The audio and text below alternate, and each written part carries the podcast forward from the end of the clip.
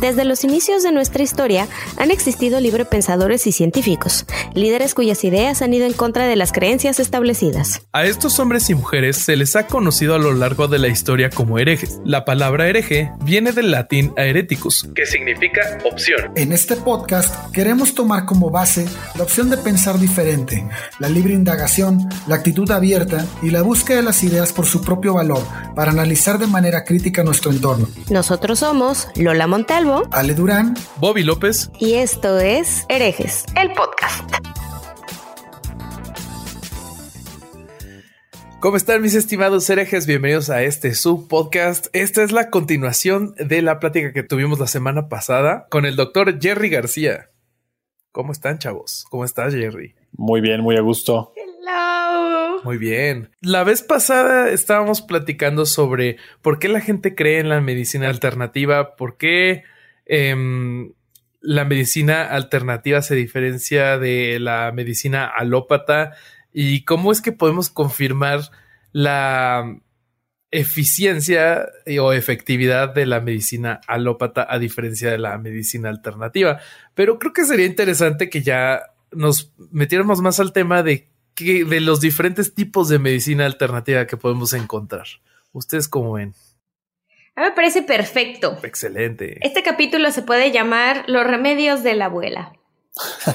está perfecto porque también Jerry nos puede explicar los alcances que tiene cada, cada este procedimiento, si le puedo llamar así, como o la comparativa entre, por ejemplo, la acupuntura con, con los imanes o con el Reiki, o sea, él, él nos puede decir, ¿sabes qué? Esto sí puede tener una función de este tipo y saben que esto definitivamente es un, es nada, eso y nada es lo mismo, ¿no? Justo si me gustaría que Jerry nos aterrizara en, en, en dónde encuentra este, ciertos, ciertos procesos como buenos y este, y otros como incluso malos, ¿no? Y otros que podrían venir bien a una, a, una, este, a, un proceso ya de, de, de, medicina alópata y que podría ayudar, ¿no? Como, como un medio alterno pero este, no único. Oíste, yo creo que podemos empezar con una pregunta de uno de nuestros patrones, que es Caro. tu significant other. mi significant other. Caro nos pregunta, bueno, más bien le pregunta a Jerry, porque la verdad es que yo no sé. ¿Conoces de algún caso en el que la medicina alternativa haya sido la cura de alguna enfermedad? Pues ya, ya como, como lo platicamos en el episodio pasado, es muy difícil atribuirle eficacia a una técnica que no ha sido probada por los medios que, tiene que ser probada. Es decir, seguramente hay casos de pacientes inclusive con cáncer, como platicamos al final del episodio pasado, que les hicieron, les dieron flores de Bach y se curaron, pero, pero eso no quiere decir que necesariamente se hayan curado por, la, por las flores de Bach, ¿no? Sí, claro. Esto, obviamente tiene mucho que ver con, el, este, el tópico que vamos a tocar ahorita, que es las distintas modalidades, digamos, que hay de medicina alternativa y cómo si bien, si bien todas están englobadas en un solo grupo, ¿no? En tal cual medicina alternativa, que ya, que ya el episodio pasado lo habíamos definido como, como las técnicas que buscan resolver problemas de salud, pero que no necesariamente han sido eh, probadas su, su eficacia. Hablábamos también en el episodio anterior que la manera de probar la eficacia de cualquier tratamiento siguiendo el método científico son los ensayos clínicos controlados y enmascarados de tal manera que ni el personal de salud que aplica el tratamiento ni el que lo recibe saben exactamente qué tratamiento están, están recibiendo. Entonces, obviamente muchas técnicas o muchas, muchas modalidades de medicina alternativa caben dentro de esta definición y hay unas que obviamente funcionan más que otras la herbolaria o, la, medicina naturista que le llaman, ¿no? que se basa en, el uso de, hierbas o de plantas para curar ciertas enfermedades, pues sí, obviamente tiene cierta, cierto eh, lugar en, en, la terapéutica. ¿Por qué? Porque de hecho muchas de las medicinas que usamos hoy en día, medicinas probadas, digamos, que funcionan por la medicina alópata, muchos antibióticos, eh, eh, y muchos otros tipos de, medicamentos eh, son basados en, sustancias que ocurren en la naturaleza, en las plantas, en hongos, etcétera. El ejemplo clásico pues, es la penicilina, ¿no? que es sacada de un hongo, pero también muchos antibióticos son obtenidos de, hongos. Algunos inmunosupresores, por ejemplo, son obtenidos también de, plantas. Entonces, la herbolaria, de hecho, dentro de todas las variedades de medicina alternativa, creo que es de las que más funcionan. Eh, obviamente, es mucho mejor tener la sustancia activa purificada, que va a tener el efecto que tú estás buscando, versus tomarlo en la planta, que tal vez la dosis no sea la que necesitas, o tal vez la planta incluya, aparte de esa sustancia que tú estás buscando el efecto, incluya muchas otras sustancias que pueden ser inocuas, o sea, inofensivas, pero que pueden ser también dañinas para, para tu cuerpo. Y esto ya hay varios, varios ejemplos este, que, que, pueden ser familiares para muchas personas. Uno de ellos fue, fue esta, esta cuestión de Herbalife, ¿no? Ustedes seguramente conocen la marca, conocen los productos. Sí. Los odiamos bastante. Sí, sí, seguro. y ya, digo, aparte de que tengan el esquema este de pirámide y, y de Ponzi Scheme y todo este rollo, pero, sí. pero sí hubo una, un suplemento que ellos, que ellos este, eh, digamos, indicaban y utilizaban. Y obviamente no, no están etiquetados como medicamentos, ¿no? En teoría no son inofensivos, es como tomar vitamina, un suplemento de vitaminas, ¿no? Pero sí hubo algunos, algunos este, productos de Herbalife que causaron insuficiencia hepática y, pacientes que llegaron a requerir o se murieron o llegaron a requerir eh, trasplante de, hígado, ¿no? Entonces, eh, sí, sí, parte, parte de los problemas con la, con la medicina alternativa son que en el mejor de los casos no te hace nada, ¿no? O sea, te la tomas porque tú crees que funciona o porque alguien que tú consideras una autoridad te dice que funcionan y no te hacen nada. Pero en el peor de los casos te, te ocasionan un daño, ¿no? Que sería el ejemplo este de Herbalife. También otro, otro suplemento que se utiliza con, bastante frecuencia es este, la hierbita esta que se llama ginkgo biloba, que mejora la circulación y la memoria y este afina la voz, quita lo feo y hace un montón de cosas, ¿no? quita lo feo. Este, pero una de las cosas, de los efectos secundarios reportados con el ginkgo biloba es que puede funcionar como anticoagulante, ¿no? Y, hay reportes de personas que se someten a cirugías de rutina, haz de cuenta una, una apendicectomía, ¿no? Te quitan el apéndice, te quitan la vesícula, que es una cirugía de rutina que no tienes por qué sangrar nada, ni mucho menos. Y pacientes que toman estos suplementos con ginkgo biloba tienen unos sangrados tremendos que requieren transfusiones o los pacientes acaban muriéndose por el sangrado tan importante que, que tienen, ¿no? Entonces, no es nada más que y, bueno, también pueden perjudicarte porque te pueden dar una falsa sensación de seguridad de que estás haciendo algo por tu salud tomándote el remedio X que te recomendaron, cuando realmente no sirve para nada, ¿no? Ah, que justo sobre esto que decías de que este, los, la medicina alternativa no hace nada.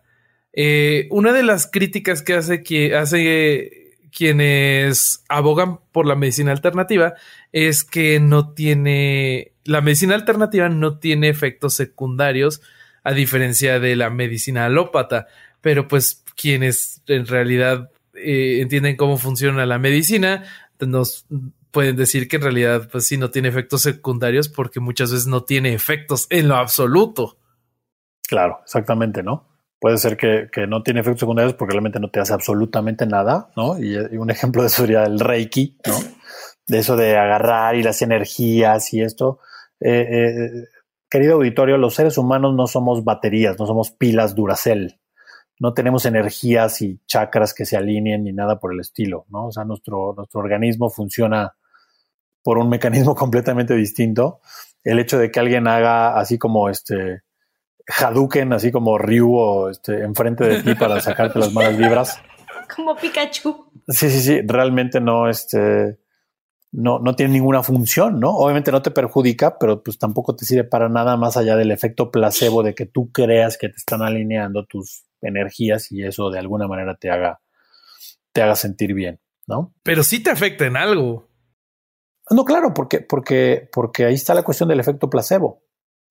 O sea, tú puedes, o sea, el hecho de que una persona te haga ademanes enfrente y, y, te haga algo que tú sientes que te va a hacer algún bien, puede de verdad hacerte un bien, simplemente por el efecto psicológico de, de, estar tranquilo. El mismo bien que te haría si te fueras a unas vacaciones todo pagado a un hotel a toda madre en Cancún, ¿no? O sea, es un efecto relajante este, que, que te puede hacer bien, ¿no? Pero yo me refiero a que mm, no nada, no nada más al efecto placebo, sino que estás tirando tu tiempo y tu dinero en algo que no te va a servir para curarte al final. Pues, todo dependerá de qué es lo que te afecta, ¿no? O sea, si es una cuestión meramente psicológica, pues en una de esas lo que sea que te hagan, podría ser tus amigos invitándote a echar un drink al bar, ¿me explico? Y que eso tenga el mismo efecto que un, un monigote que se ponga a hacer ademanes enfrente de ti para, para curarte, ¿no? Y, es que está muy relacionado con lo que comentábamos en el capítulo anterior con el ejemplo de, la cirugía con stent.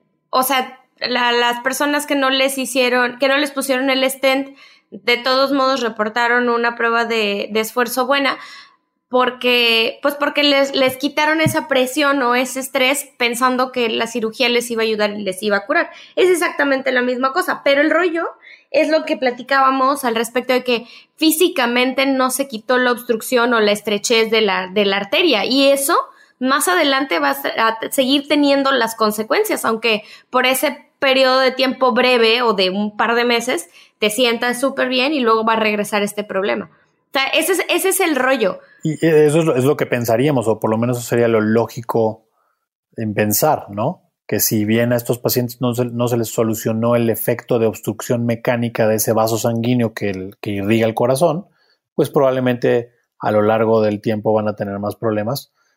Pero eso se tiene que demostrar con un estudio y este estudio no fue diseñado para probarlo a largo plazo, sino más bien a corto plazo. Y en una de esas, digo, parte, yo creo de, y, Lola, tú que, tienes un PhD, probablemente lo, lo podrás entender mejor que yo, que, parte de, ser científico es tener esa apertura mental a que, a que realmente las, las, si los estudios te dicen que algo probablemente es verdad, verdad hoy en día, Puede que en el futuro se hagan otros estudios mejor diseñados o qué sé yo, que te demuestren que lo que hoy es una verdad probablemente en el futuro no. Y es tener esa flexibilidad de, de, o esa apertura de mente de decir, ok, si se hacen estudios con el suficiente rigor científico que, que demuestren lo contrario a, algo que otros estudios previamente han demostrado, pues entonces tienes que cambiar tu, tu forma de pensar. Y eso es lo bonito de la ciencia, que como no estamos cansados con absolutamente nada ni nadie, eh, tener un diseño experimental que sea efectivo es lo que te va a llevar a avanzar y abandonar eh, preceptos antiguos que ya no, que ya no son útiles o que, bueno, te impiden llegar a una solución mejor para un problema. Claro, y eso, y eso también, o sea, digamos, lo vemos mucho en la medicina también eh, parte de, parte de la, de, la forma en la que la ciencia corrobora que algo es verdad o que algo funciona, implica que al momento de que tú, si tú fuiste la primera persona que hizo algo, tú describes perfectamente cuál fue la metodología que tú seguiste para llegar a cierto resultado y que otras personas puedan corroborar tus resultados siguiendo la misma metodología. En medicina y sobre todo los charlatanes que hablan de medicina alternativa, eh, muchas veces es de que no, no, es que solo este chamán que está en tal lugar es el, solo él es el que te puede hacer X cosa. Entonces ya de entrada eso es está un poco raro, porque es solo él y no nadie más, ¿no? Inclusive en tratamientos de, que, suenan como medicina auténtica, si, si, hay un tratamiento que solo pueden hacer en un solo lugar en el mundo y no hay en ningún otro lugar, hoy en día cuando la ciencia y la, el conocimiento es libremente difundido por el Internet y todo lo demás, que todo el mundo puede estar igualmente actualizado en cuestión de segundos, pues está súper raro que solo en un solo lugar del mundo te puedan hacer un tratamiento, ¿no?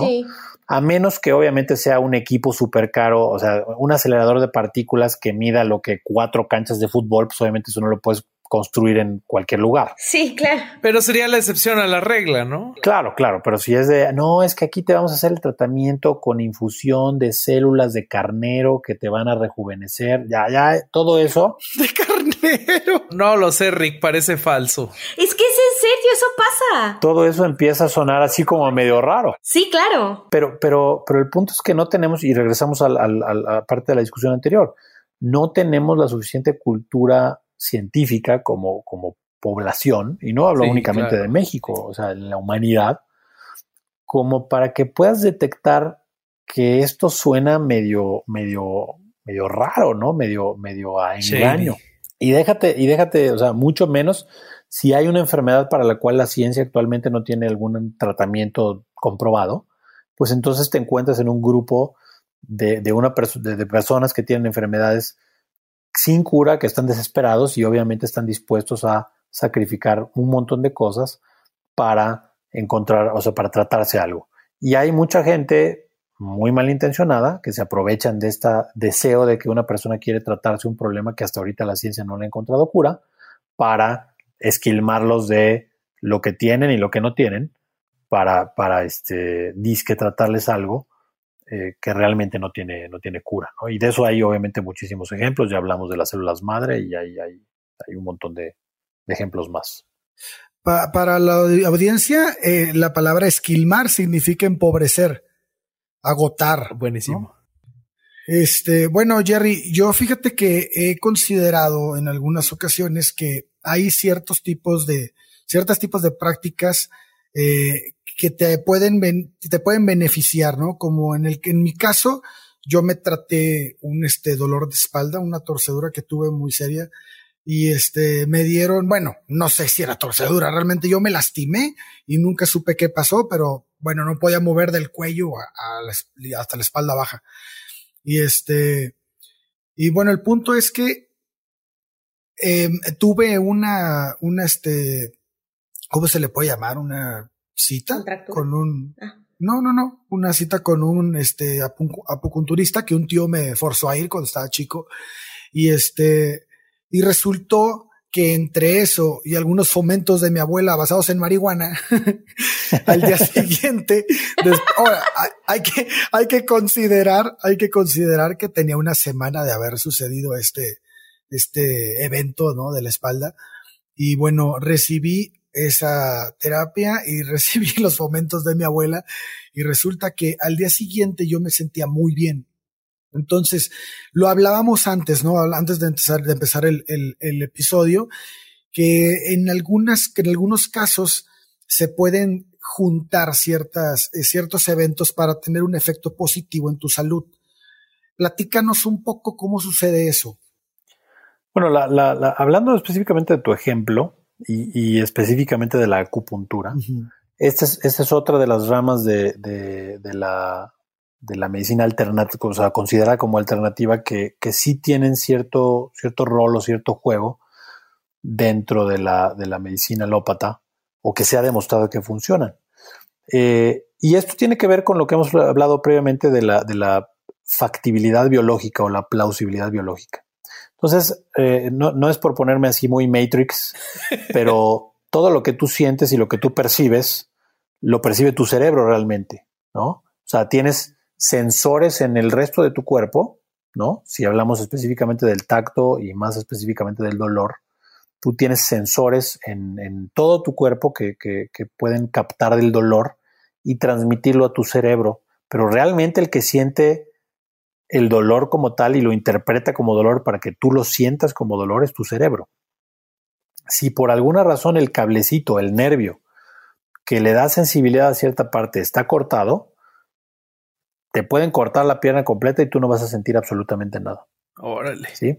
Entonces ahí es donde la, la, la, ahí es donde la, la, acupuntura tiene, tiene, este, tiene función, porque a fin de cuentas tú con la acupuntura lo que estás haciendo es, en teoría, si está bien hecha, y hay anestesiólogos, o sea, gente que practica medicina alópata que utiliza la acupuntura como, como manejo para el dolor. ¿Por qué? Porque los nervios son, son, son tejidos que transmiten señales eléctricas y tú puedes intervenir esas señales eléctricas con una agujita metálica, uh -huh. estimulando, estimulándola con, con, electricidad, tal cual. ¿no? Entonces, eh, tú puedes de alguna manera modificar las señales que se transmiten a través de los nervios eh, usando acupuntura para que el paciente tenga menos dolor o para que se te quite una contractura, por ejemplo. Entonces, el problema que tú tuviste, que fue una torcedura o un esguince o una contractura, eh, y te aplicaron la, la, acupuntura. Yo, yo en tu caso le voy más a la acupuntura que a los fomentos con marihuana que te dio tu abuelita. sí. Así, casualmente mi abuelita oye Pink Floyd y este, sea muy hippie, ¿no? Eh, sí, sí. Pero este, yo le voy en tu caso más a la, a, la, a la, acupuntura que haya funcionado para quitarte esta situación porque, porque hay factibilidad biológica, ¿no? Okay. Versus si tú me quieres decir que alguien que tiene cirrosis hepática se va a curar con acupuntura. Pues obviamente no, porque el funcionamiento del hígado no tiene nada que ver con con transmisiones eléctricas de los nervios en el, en el, cuerpo y por lo tanto la acupuntura pues ahí no tendría gran, gran cosa que hacer, ¿no? Sí, sí, Eh, sí.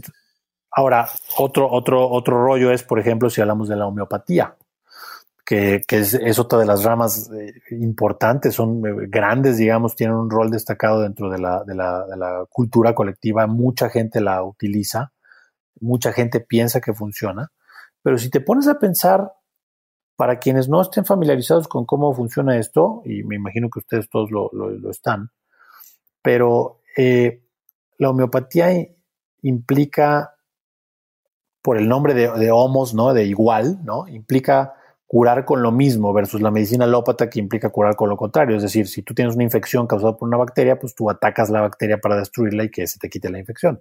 La homeopatía implica darte un preparado basado en esa misma bacteria para curarte el problema causado por esa bacteria, por ejemplo, ¿no?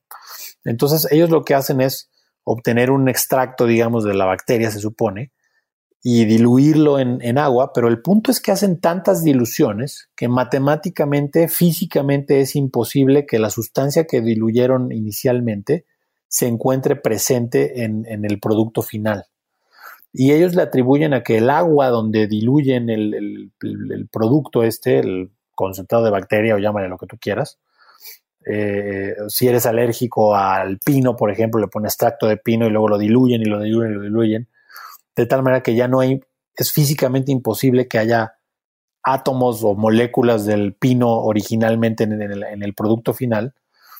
Y piensan que, o bueno, su, su teoría postula que el, que el, agua tiene memoria y que a pesar de que no hay físicamente moléculas presentes en la solución, la memoria del agua hace que eso te cure, ¿no? Ok. La verdad es que eso es súper absurdo, porque esa agua que estuvo en contacto con el pino, por decirlo que si eres alérgico al pino, pues también estuvo en contacto con la vejiga de Adolfo Hitler. por pura probabilidad. Y entonces, este, o sea, ¿por qué no te convertiste en Hitler y si se te quitó la alergia al pino? ¿Sí me explico? Obviamente estoy, estoy extendiendo esto a niveles absurdos para que, para que se entienda. Claro, sí, sí, Pero sí. por probabilidad, ¿no? El agüita que tú te tomas en los chochitos de la homeopatía también pasó por un montón de otras cosas, ¿no? En teoría, células cancerosas de otras personas. ¿Por qué si te quita la alergia al pino o al polen o lo que sea y no te da el cáncer que, que, que le dio a la persona con, las, con las células en las que estuvo en contacto esa, esa agua, ¿no? Entonces, sí, la homeopatía es, es realmente absurda la manera en la que, la que funciona.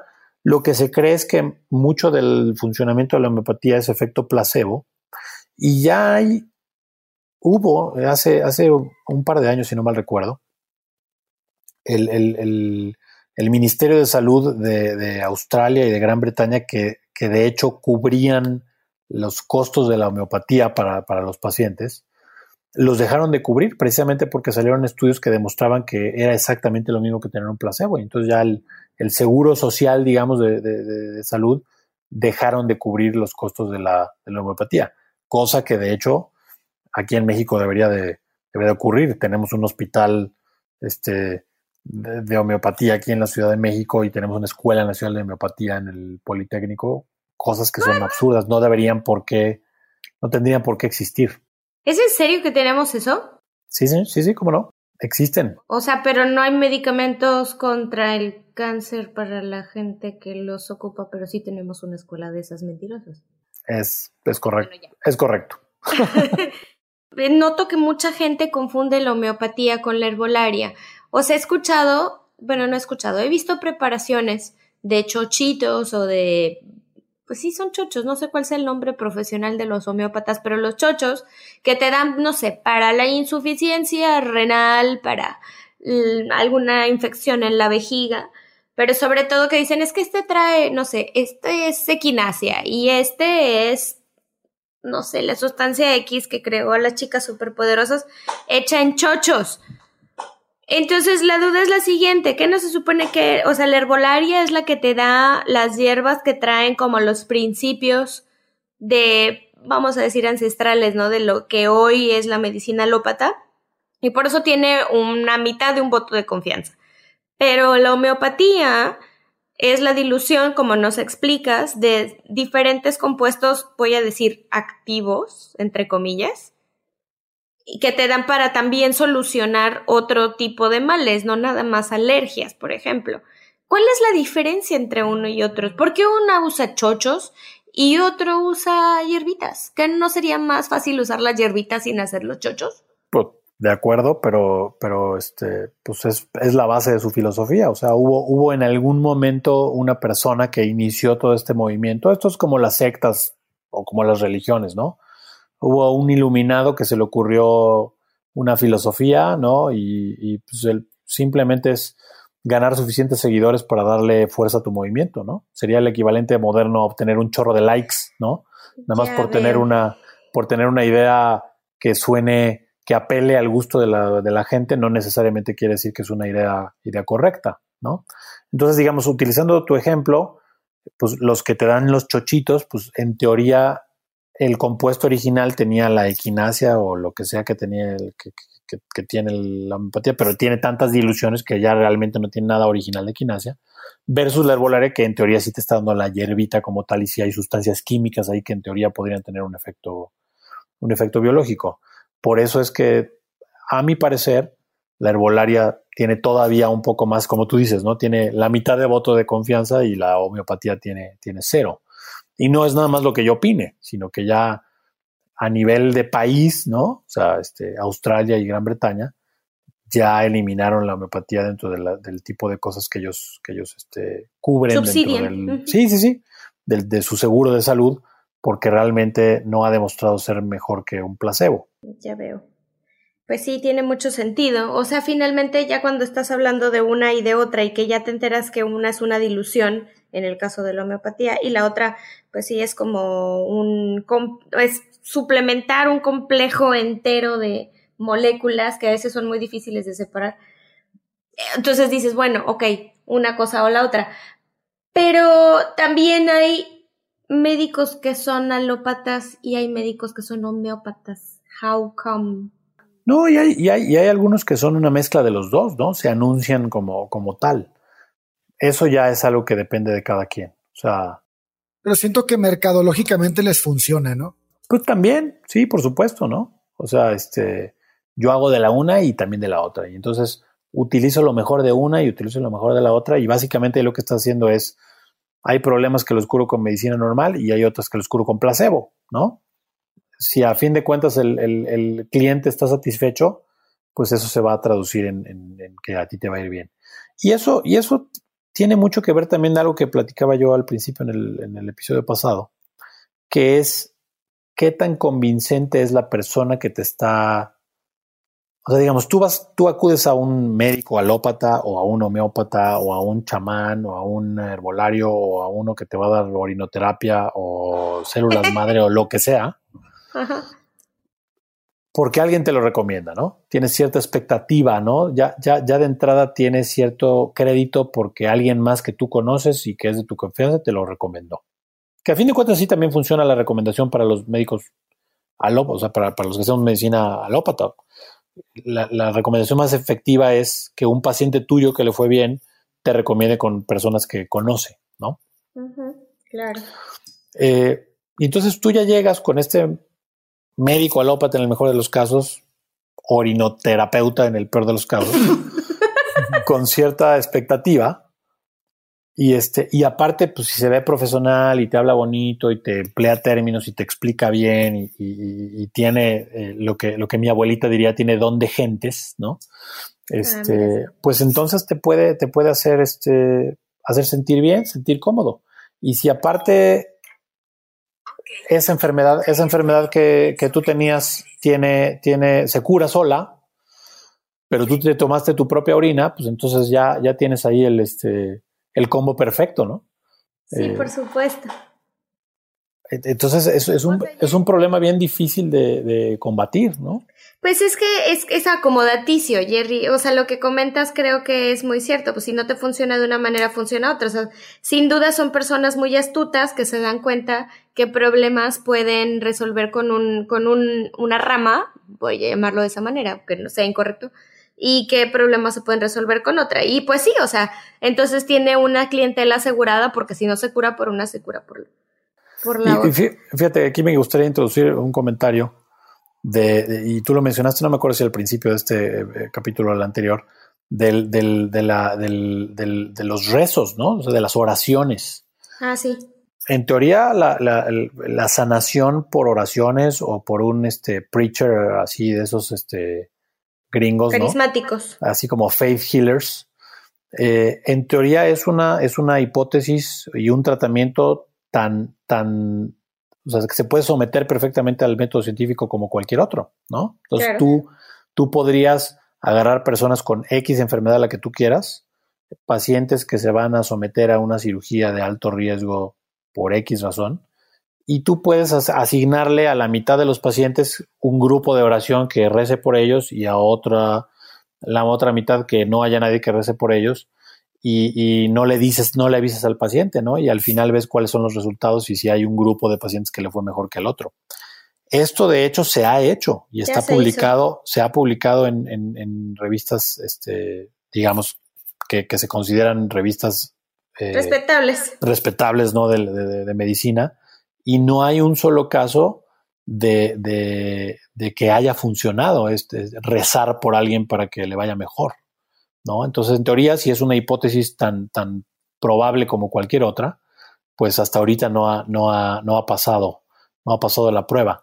Hubo una, eh, un artículo publicado, de hecho, de, de fertilización in vitro, donde ah, eh, no, me acuerdo, no me acuerdo qué lugar fue, en, lugar, en algún lugar en Asia, quiero decir Corea del Sur, pero no sé exactamente si fue ahí, eh, donde lo que hicieron fue tal cual, ¿no? O sea, pacientes, mujeres que se sometían a fertilización in vitro y a la mitad les asignaron un grupo de rezos para que pegara, ¿no? El embrión para que se pudieran embarazar y a la otra mitad no.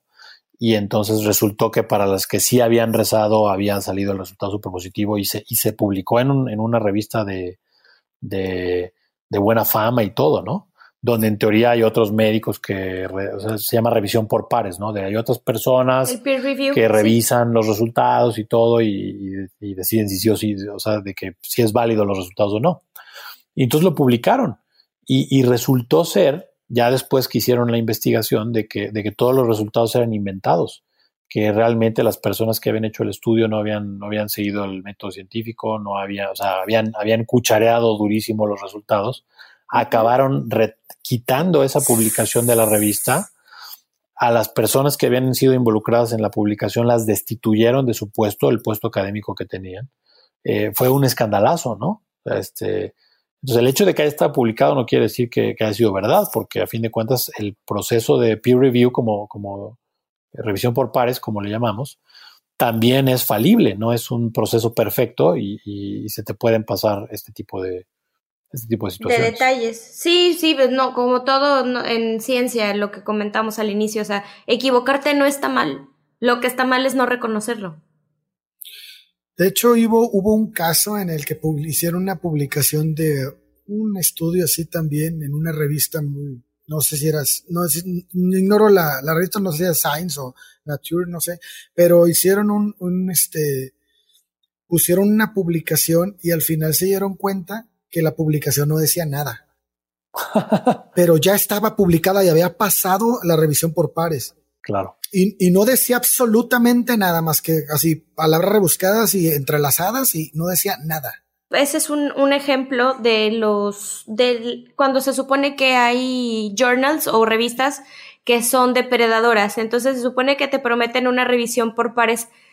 Eh, y bueno, esto es para revistas que se supone que no son respetadas, pero en, una, en revistas del calibre de Nature, lo que cuenta Gerardo es algo que ha sucedido y han retirado de un autor varios de los artículos, entonces no es nada raro. Yo al contrario creo que esto, en lugar de desacreditar a la revista, eh, creo que es algo que le da ventaja reconocer que, que se equivocaron, que el proceso estuvo mal llevado y que se retira. Hay varios casos famosos que no precisamente son de eso, pero que nos dan un punto a favor extra de lo que supone una diferencia abismal, bueno, no supone, de lo que significa que es publicar en un journal, en una revista de ciencia y que es publicar en, no sé, Cuo o en una de estas revistas en donde le bajan el nivel. Muy interesante. Muy interesante, ¿no? Que, que, ya está hecha como para un público muy general, que sí está padre, pero igual hay revistas que son para un público muy general como Science o Discover Magazine, que bajan mucho el nivel para que lo puedas entender y te ponen diagramas súper padres, pero pues la gente prefiere comprar el muy interesante, ¿no? Entonces, ese es, lo que quiero decir es que hay diferencias y calibres en las publicaciones y que la diferencia está precisamente en tener la revisión de pares, una revisión de pares que está hecha con calidad y segundo, y tercero, perdón, que puedas retractar un artículo, presentar a una especie de fe de ratas y decir, ¿sabes qué? Nos equivocamos. Lo correcto es esto. Claro. Y un, un, muy buen ejemplo de esto que estás diciendo, Lola, es, es el, artículo de, en el cual se basa todo este el movimiento de antivacunas, ¿no? Que es, un, que es un artículo publicado en una revista súper seria donde asociaban eh, las vacunas con el autismo. Y entonces eh, ese es un artículo que pasó todas las, las, las pruebas, digamos, de, de, revisión por pares y todo lo demás, se publicó y demás. Y, y, así como el artículo que les comenté hace rato, también aquí eh, el, el, el, journal, o sea, la revista acabó retractándose de ese artículo.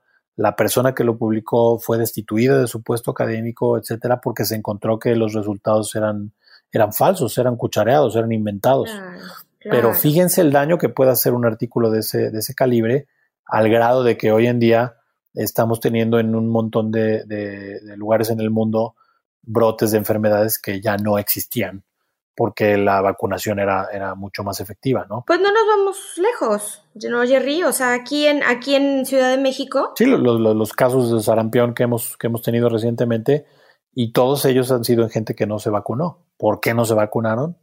Este, pues, Vaya usted a, a saber, ¿no? Eh, y, y, lo que estamos viviendo eh, hoy en día con, con el coronavirus eh, es una, es una es una embarrada en la cara de los antivacunas de, a ver, este, muchachos, así es como se comporta una enfermedad que no tiene vacuna, ¿no? Uh -huh, se, se uh -huh. paraliza la economía, se muere un montón de gente, este, eh, por, porque tú no te quisiste poner un, un, piquete, ¿no? Sí, claro, no, porque, porque además se siguen con, es que voy a regresar al mismo punto, yo creo que voy a dar vueltas como sopilote sobre esto. bueno, en 2011 el Nobel de Medicina, el galardonado Nobel de Medicina, Jules Hoffman, eh, durante su visita a Valencia tuvo una entrevista con el periódico El País y este, no, perdón, la madre ando cagando, eh, tuvo, un, tuvo una entrevista con el periódico El Mundo en donde este, afirmó que quien no que el hecho de no vacunar a las personas debería ser considerado un crimen. El premiado en 2011 por el descubrimiento, por descubrir cómo funciona la inmunidad innata, eh, afirmó que las vacunas han salvado a 1.5 millones de vidas de seres humanos. Es el mayor logro de la medicina. Así sentenció para el, para el periódico El Mundo. Este, me gustaría tocar este tema contigo. Nos gustaría tocar este tema contigo, Jerry, porque el movimiento antivacunas tiene demasiados seguidores en el mundo, ya, ya, ni siquiera en un solo lugar, sino que en todo el mundo se, se, se tiene la creencia de que las vacunas afectan más de lo que benefician. Este, ¿Qué nos puedes platicar de eso, Jerry? Yo, yo, creo que esta, esta situación ha ganado, ha ganado inercia, básicamente por el mismo hecho de que las enfermedades para las cuales tenemos vacunas ya no, ya no se ven, ¿no? Entonces, para la gente es algo intangible, invisible, ¿no? Lo, lo que de hecho para, para mucha gente es, el, es la, la, pandemia de coronavirus que estamos viendo ahorita. O sea, no lo ven, no lo no, en México todavía es raro alguien que conozca a alguien que le dio o alguien que se murió. Digo, va a ser diferente las próximas semanas, pero, pero todavía es algo para nosotros intangible. Vemos, vemos todas las noticias de otros países y demás, pero nosotros todavía no lo estamos viviendo hacia eh, eh, en pleno, ¿no? Yo, una, una hermana de mi, de mi papá murió de polio y un primo de mi mamá eh, vive aún, pero tiene secuelas de polio. Entonces, cuando tú, cuando tú ves, y, digo, yo no sé, yo no sé de, ustedes y de la audiencia cuántas personas conozcan o sepan de, de, personas afectadas por polio, pero no son muchas. Y la razón por la cual no son muchas es porque hay un esquema de vacunación contra la polio. Hubo una época cuando no hubo vacuna contra la polio que muchos niños se morían de polio o quedaban con secuelas horribles, cuadriplégicos o con, con, invalidez a consecuencia de esta, de esta razón. Eh, eh, el, no sé si, si ubican el, eh, la canción esta de My Iron Lung de, de, Radiohead. Sí, sí.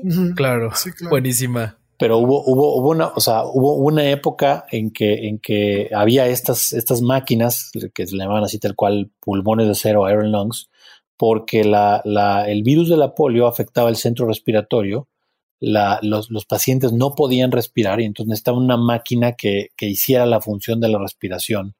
Este, eh, por ellos. Eh, por ellos, ¿no?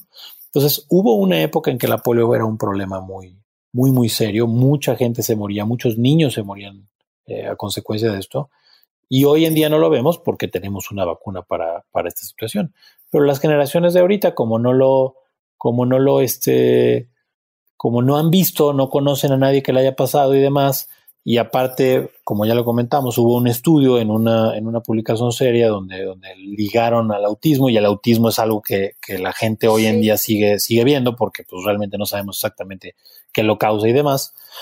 Y este, y aparte, pues este, hay gente como Jessica Simpson y gente igual de, hueca de la cabeza que, que, le dan, que le dan este reverberancia a este movimiento y entonces pues, se la creen y se la compran. ¿Y qué es lo que va a pasar? Pues lo que está pasando ahorita. Que hay gente que le da sarampión y va a haber gente que va a quedar con secuelas y habrá gente que se va a morir y entonces teniendo nuevamente un recordatorio de lo que son estas, estas eh, enfermedades que en algún momento fueron plagas, fueron, fueron, fueron como la peste, ¿no? Fueron, fueron causa de muchas muertes. Será un recordatorio para que otra vez agarremos inercia para, para tener vacunas, ¿no? Yo no oigo hoy en día ningún anti-vaxxer que esté diciendo no, que no haga, que no exista ninguna vacuna contra el coronavirus, porque no, o sea, ahorita todo el mundo la quiere, ¿no? Este, es, es, muy curioso el silencio que tiene el movimiento anti-vaxxer hoy en día con esta, con esta enfermedad que nos está causando tanto problema. No te creas, ¿eh? ya llega, ya están empezando a circular las cadenitas en las, entre las mamás de las escuelas en donde va a salir la vacuna en un año y esto va a dejar estériles a la mitad de nuestros hijos y no sé qué. Claro, claro. Teorías de la conspiración. Yeah. El gobierno nos, nos quiere controlar este, eh, a través de las vacunas. Oye, Jerry, pero también, según yo, en esto de el, el movimiento antivacunas tiene mucho que ver un fenómeno que se llama inmunidad de la manada, ¿no? Ah, bueno, eso, eso es algo, algo por lo cual no vacunarse puede tener un efecto todavía peor, digamos. Eh, o sea, digamos, las vacunas funcionan porque para tu sistema inmune es como si te expusieras al virus, pero realmente sin tener la, la infección. Virus o bacteria, también hay, hay, vacunas contra, contra algunas bacterias. Neumococo, este, tosferina, etcétera. Pero el punto es, es, es, es entrenar a tu sistema inmune como si se expusiera al, al, virus o a la bacteria sin que realmente tengas la infección para que desarrolle los anticuerpos que cuando realmente te expongas a esa bacteria o virus no desarrolles la infección porque ya tienes la, tu sistema de defensas preparado. Las vacunas no son 100% efectivas, es decir, no el 100% de los que se vacunan desarrollan inmunidad en contra de esa, de esa enfermedad. ¿Por qué esas personas que no se desarrollaron, que en el caso de la vacuna de sarampión, por ejemplo, es del 97% de la eficacia, entonces hay un 3% de la población que no se eh, inmuniza a pesar de sí haber recibido la vacuna. Pero como el otro 97% de la población sí está inmune a la enfermedad, pues realmente la probabilidad de que esos pacientes, ese 3% que no, no surtió efecto la vacuna, la probabilidad de que se expongan al virus es muy baja porque el resto, el otro 97%, sí está, sí está eh, inmune a la, enfermedad. Pero ¿qué pasa si tú empiezas a disminuir ese 97% de, porcentaje porque hubo gente que no se quiso poner la vacuna? Pues entonces aumentas las probabilidades de que eh, esas personas se infecten y por lo tanto personas que sí recibieron la vacuna pero que no desarrollaron una inmunidad efectiva también se infecten o personas, por ejemplo, que estén inmunosuprimidas, ya sea que porque de, nacimiento tengan algún defecto en su sistema inmune, o pacientes con cáncer que estén recibiendo quimioterapia y por lo tanto sus defensas están bajas, o pacientes que estén infectados por el virus de inmunodeficiencia humana, etcétera. Toda una serie de, situaciones que pueden hacer que tu sistema inmune esté deprimido. Aunque estés vacunado, no eres, no eres inmune a la enfermedad y te puedas, te puedes infectar. Y de hecho pasó en, en, el, en algún momento en, hace un par de años que, empezaron a haber casos de sarampión eh, en, Disneylandia o en Disney World, en algún lugar de estos, y entonces toda la gente que fue ese día, cuando fue esta persona que le dio sarampión, este, pues estuvo expuesta, ¿no? Y, había una carta de un pediatra que tenía un hijo con leucemia y por lo tanto tenía una inmuno, estaba inmunodeprimido. Híjole. De que, o sea, no manches, yo hice todo bien, mi hijo tiene una inmunodeficiencia y porque alguna persona tuvo la simpática idea de no vacunarse, entonces pone en riesgo a mi hijo que de por sí tiene una enfermedad súper gacha, a, que, a que le dé una enfermedad este, que, le, que, le, puede pegar durísimo ¿no? por la condición en la que está. De ahí que Jules Hoffman diga que no vacunar debería ser considerado un crimen, ¿no? Pues hay países evolucionados, obviamente, donde no vacunar, o sea, las multas por no vacunar a un hijo son altísimas. ¿No? o sea, porque a fin de cuentas te estás, digo, pónganse a pensar que el impacto económico que tuvo, económico y en vidas humanas que tuvo el, fulanito que se comió el murciélago mal cocido, de donde salió el coronavirus, pues lo mismo, o sea, a fin de cuentas es lo mismo, está siendo un brote de infección para un montón de gente y la repercusión que puede tener eso es, es altísima. Sí, por supuesto. Pero no entiendo qué tan difícil puede ser para la gente hacerse este, este, esta pregunta, ¿no? Si desde los inicios de nuestros tiempos hasta el comienzo del siglo XIX, la mitad de la población moría al entrar a la en la veintena, ¿qué, ¿qué fue lo que cambió a partir de entonces? ¿Por qué eso ya no sucede? Pues la higiene, los antibióticos y la vacunación. O sea, no, no, hay, no hay algo más, más grande que haya cambiado en nosotros y hay que adjudicarle eso. Es, es, el, por eso es que lo llaman como el mayor logro de la medicina, ¿no? Yo, yo, yo creo que tiene que ver mucho lo que, lo que ya comentamos, que es que la, la, el que no aprende de la historia está condenado a repetirla, ¿no? Entonces, si tú no entiendes que hay una razón por la cual tú estás recibiendo una vacuna, que no es que alguien que tú conoces hoy en día le dio la enfermedad, sino que en el pasado un chorro de gente se murió o quedó severamente eh, eh, con una, con una discapacidad por la enfermedad y que hoy en día estás haciendo eso porque para no caer en eso mismo, si no lo entiendes y no aprendes de la historia, pues estás condenado a que, a que se repita. Y también yo creo que es que la gente a lo bueno se acostumbra fácil, ¿no? Nos acostumbramos fácil a que no exista la polio o que hayan súper poquitos casos de sarampión y pues por eso a la gente aburrida se le hace fácil no vacunar a sus hijos. Claro. Hasta que algo pasa, ¿no? a, la, gente, a la gente aburrida o a la gente que le gusta seguir otro tipo de, de inteligencias. Por no ser grosera o despectiva, ¿verdad? Bueno, sí, sí va a ser grosera y despectiva. La gente que le gusta seguir a otro tipo de tarados. qué fuerte, qué fuerte. Me gustaría platicar este, la anécdota que te había platicado aquí, este, aquí en la casa Bobby. Por favor, es increíble esa anécdota. Uh, aviéntatela, aviéntatela. Obviamente eh, hay, hay podrán encontrar muchísimas anécdotas de cómo, platicamos hace rato, ¿no? De cómo la medicina alternativa en el mejor de los casos no te hace nada, te la tomas y no te hacen nada, te puede dar una falsa seguridad de que estás protegiéndote de alguna manera cuando realmente no es así. Pero en el peor de los casos también te puede, te puede causar daño, ¿no? Poníamos, poníamos hace rato el ejemplo del, del, del, Herbalife, ¿no? Y esta eh, toxicidad al hígado o del ginkgo biloba con los sangrados. Eh, y hace, hace un par de años me, enfrenté a una situación muy, muy peculiar. Eh, me habló un amigo que es oftalmólogo también para decirme que, tenía un paciente que le habían puesto una inyección eh, y que tenía una infección en el ojo. En ese momento, cuando él me habló, yo pensé que la inyección en el ojo se la había puesto un oftalmólogo porque realmente es un, es un procedimiento que nosotros hacemos normalmente. es, un procedimiento común que, que inyectemos medicinas adentro del ojo para, para tratar ciertos, ciertos padecimientos. Y en ese momento yo pensé que mi amigo me estaba hablando de, de, que él había inyectado a una, una, paciente y que había tenido una infección, que es un riesgo que, que tienen estos procedimientos. Una de cada 15 mil tiene una infección del ojo. Sin embargo, platicando a fondo con él, me, me comentaba que no, que, a este paciente es un chavo, un chavo de unos 25 años, estudiante, estaba, estaba en, en el, de los últimos semestres de, ingeniería. Y eh, a él le habían hecho un, tipo de medicina alternativa que se llama terapia neural. Y es un, es, lo, yo me quedé, yo hice la misma pregunta exactamente, así como de que terapia qué, ¿no? Eh, y, me, y me, me, investigué y en Wikipedia me apareció esta, esta situación. Entonces resulta ser que la terapia neural, y este es un buen ejemplo de pseudociencia, la terapia neural es una rama de la medicina alternativa que obviamente no funciona para nada, en la que en teoría el mecanismo por el cual ocurren las enfermedades es porque tus nervios se desprograman de alguna manera, ¿no? O sea, si tienes una enfermedad en la mano es porque tus nervios de la mano se desprogramaron. Si tienes una enfermedad en la pierna, igual, ¿no?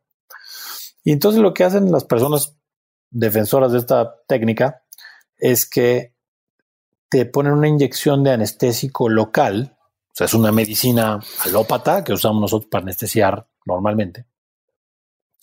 La inyectan para reprogramar, entre comillas, los nervios para que se te quite la enfermedad. Entonces, alguien que no tenga la suficiente, digo, y hay pacientes que no tienen por qué saber si esto es realmente o no, pero pues te puede sonar un tanto lógico, ¿no? De decir, bueno, pues igual y sí, ¿no? O sea, pues, un nervio está desprogramado, me van a poner una inyección y con eso se reprograma y pues ahora le va, ¿no? Y si la persona que te lo dice es convincente, pues en una de esas te, dejas que te lo hagan. Eh, como comentario adicional, el, doctor, entre comillas, que hacía esto es un, es un doctor ecuatoriano que viene a México a, dar su tratamiento, ¿no? Relacionado con lo que platicamos hace, hace rato de que si es una terapia que solo puede hacer una sola persona o te la tienes que hacer en un lugar en particular así muy específico y que no lo hacen en ningún otro lugar del mundo, probablemente sea, sean patrañas, no sea, sea un hoax. Eh, y entonces este, este paciente tenía algo de graduación, tenía un poco de miopía, eh, necesitaba lentes para un, ni siquiera era mucha, era un poquito de miopía. Y fue con esta persona que le quitaran la miopía con inyecciones de, terapia neural, ¿no? Cosa que obviamente no funciona. Sí, exacto, no funciona. O sea, este, ustedes, digo, la mayoría de la gente, de hecho, usa lentes o conoce a alguien que usa lentes, saben que la miopía o te pones lentes o hay una cirugía con láser con la que se te puede tratar la miopía, ¿no? O el lente intraocular. O te hacen un lente intraocular, ¿no? Pero bueno, en este caso, según este entre comillas, doctor, eh, le iban a reprogramar los nervios del ojo para quitarle la miopía. Y entonces le pusieron, le pusieron en, cada, en cada ojo, en teoría fuera del ojo, una inyección para, para, para esta cuestión. Pero el punto es que en uno de los ojos, en lugar de poner la inyección afuera del ojo, perforaron el ojo y le inyectaron adentro del ojo. Es la segunda vez que escucho esta historia y me sorprende. Me quiero morir. La, la, la, primera, la primera vez que yo la escuché fue en una película de terror que se llama Hostal. Ah, no, no es cierto. y luego. Y entonces, eh, pero bueno, entonces yo le pregunté al, paciente, al, chavo, le digo, oye, y, no notaste como que en este ojo donde estaba la infección ya, eh, ¿no notaste que, que, que algo pasó diferente?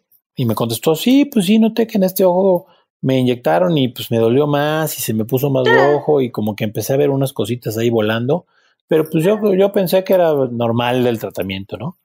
Y este, la inyección fue un martes y esto en el sábado, pues ya el ojo completamente infectado, con pus adentro y todo lo, y bueno, podrán imaginarse, siendo el ojo un órgano bastante delicado, que, que, que esta situación es bastante, bastante, bastante mala. Eh, se acabó operando ese ojo, eh, a la fecha lleva tres cirugías, con las cuales ah, conservó el ojo, ¿no? Porque una buena parte de los ojos que, les pasa esto se pierden, o sea, el paciente pierde, pierde el ojo, pierde completamente la visión. El paciente todavía conserva su ojo y, eh, y conserva algo de visión, pero obviamente no es una visión buena, ¿no? Afortunadamente en el otro ojo no, no pasó nada y no se le quitó la miopía con la terapia neural, este, como comentario adicional. por si alguien lo dudaba. Sí, sí, por si lo dudaba. no, no faltaba quien preguntar al final eso, ¿no? Pero se curó. pero, pero conserva, conserva la visión y puede hacer su vida, este, pues lo más cercano a lo normal posible, ¿no? Pero es un, es un muy buen ejemplo de cómo, de cómo la medicina alternativa no nada más es inocua, sino que puede ser perjudicial eh, sobre todo estas variantes que, son mucho más este, shady, como decías, este, decía Bobby, ¿no? Mucho más, mucho más este, eh, dudo, de dudosa procedencia. Claro.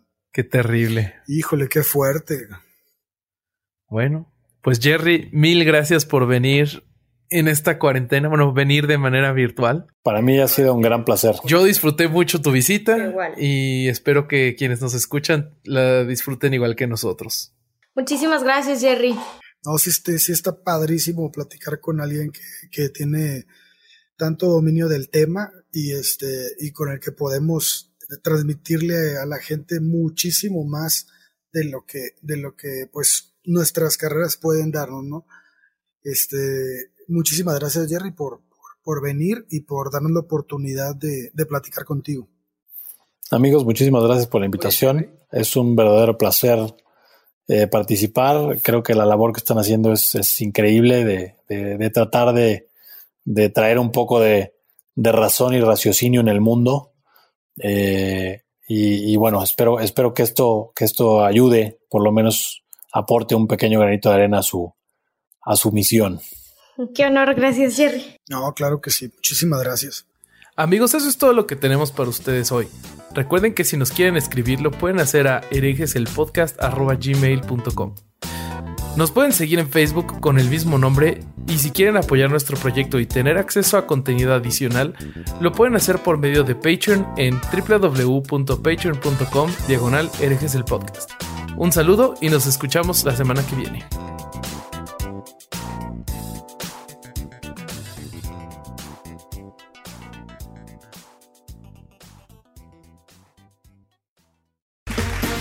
Okay, round two. Name something that's not boring. A laundry? Ooh, a book club. Computer solitaire, huh? Ah, oh, sorry, we were looking for Chumba Casino. That's right. ChumbaCasino.com has over 100 casino style games. Join today and play for free for your chance to redeem some serious prizes. ChumbaCasino.com. No purchase necessary. Full prohibited by law. 18 plus terms and conditions apply. See website for details. ¿Estás listo para convertir tus mejores ideas en un negocio en línea exitoso? Te presentamos Shopify. Tal vez no lo sabías, pero nuestro podcast More Than Mamis es un negocio y lo empezamos por supuesto para desahogarnos y hablar sobre la maternidad, no para convertirnos en expertas de ventas y del e-commerce. Así que sí, necesitábamos ayuda para vender nuestro merch y poner en marcha nuestra tienda. ¿Y cómo suena con Shopify? Llegó otra venta. Shopify es la plataforma de comercio que está revolucionando millones de negocios en todo el mundo. Ya seas un emprendedor desde tu casa o desde donde sea, Shopify es la única herramienta que necesitas para iniciar, administrar y hacer crecer tu negocio sin dificultades. Con Shopify puedo gestionar pedidos, envíos y pagos desde cualquier lugar, brindándote toda la información y estadísticas de tus ventas al detalle. Regístrate para un periodo de prueba con tan solo un dólar al mes en shopify.com barra sonoro, todo en Ve a shopify.com barra sonoro para llevar tu negocio al siguiente nivel. Shopify.com barra sonoro.